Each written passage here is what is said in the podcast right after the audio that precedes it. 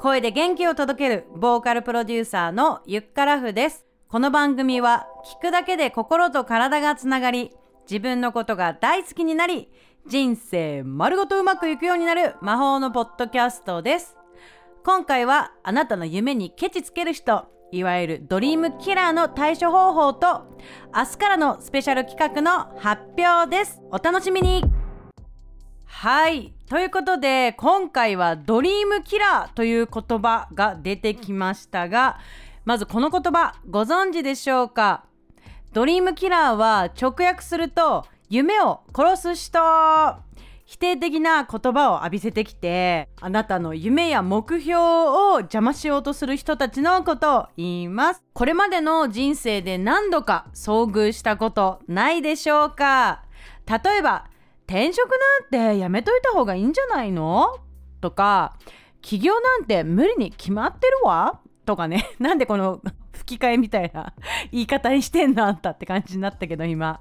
小中高大学を卒業して就職してで結婚して子供を産んでみたいなのがベーシックな女性のこう生き方人生プランだと思うんだけど謎にその敷かれたステレオタイプの、えー、人生プランから飛び出ると一気に出る杭は打たれるんだよね。そうそんな時に現れるのがドリームキラーなんですね。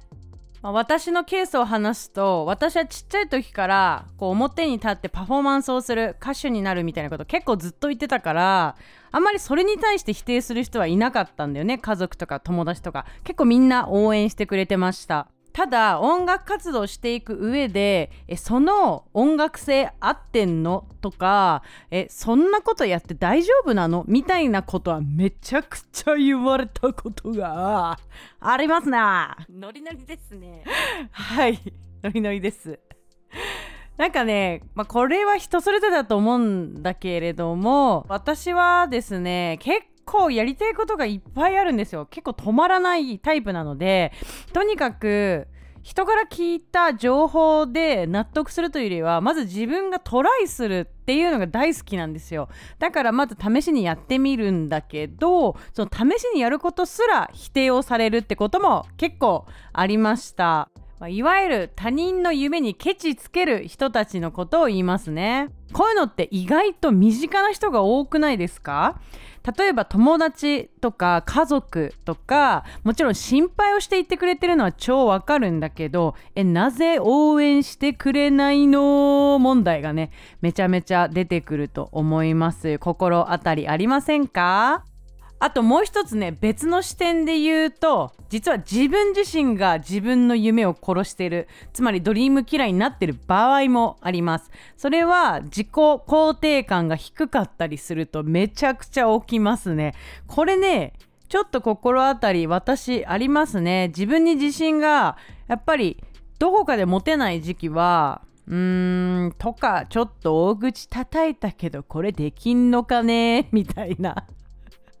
こともね、ありましたね。そう。自分で自分の夢をね、潰してしまうってもう一応一番やっちゃいけないことだから、そう、同時に自己肯定感を上げるって作業もしてあげると、まあ、そういったことはなくなると思います。今回は、他人が自分の夢を潰そうとするそんな時にですね役立つ3つのコツをお伝えしていきたいと思いますそれではまず1つ目人に自分の夢を話さないです。この番組ではたびたびドリームボードをね作ってみたりしてビジュアル化してイメージをする癖をつけるそういったような話を結構してると思うんですけれどもそれをさあの女性だとさこう友達とお茶した時とかに、最近どうよの流れでいや実は私転職考えてんだ。実は留学考えてんだ。実はてんてんてんみたいなことを流れで話すことがあると思うんですけれどもそれ自体をやめればいいんだと思います。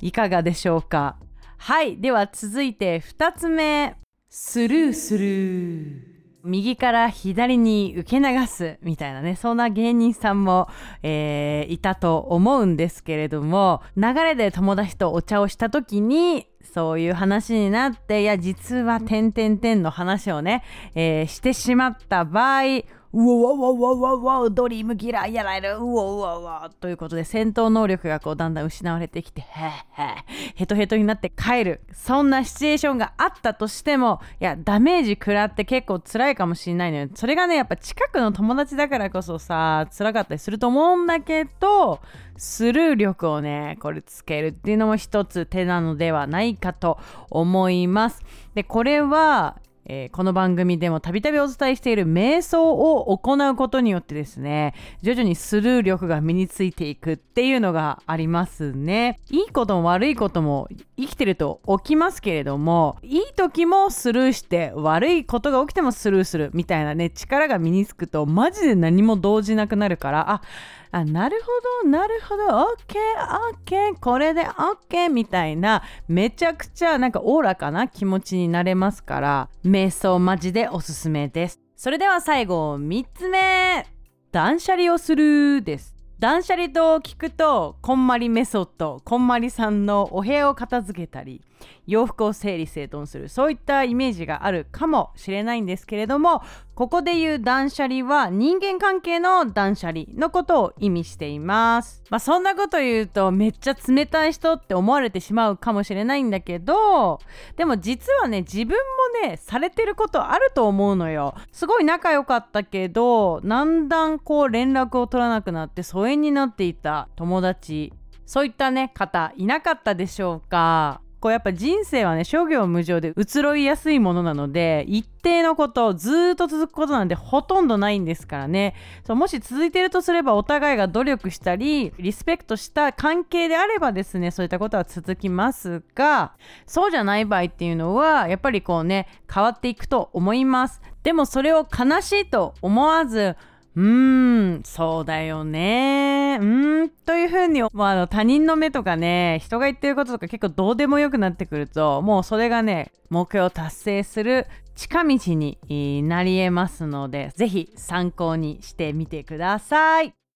37回目の配信いかがだったでしょうか？ではここで一つお知らせです、えー、明日2021年7月22日からの4日間第2回宇宙恋フェス開催です。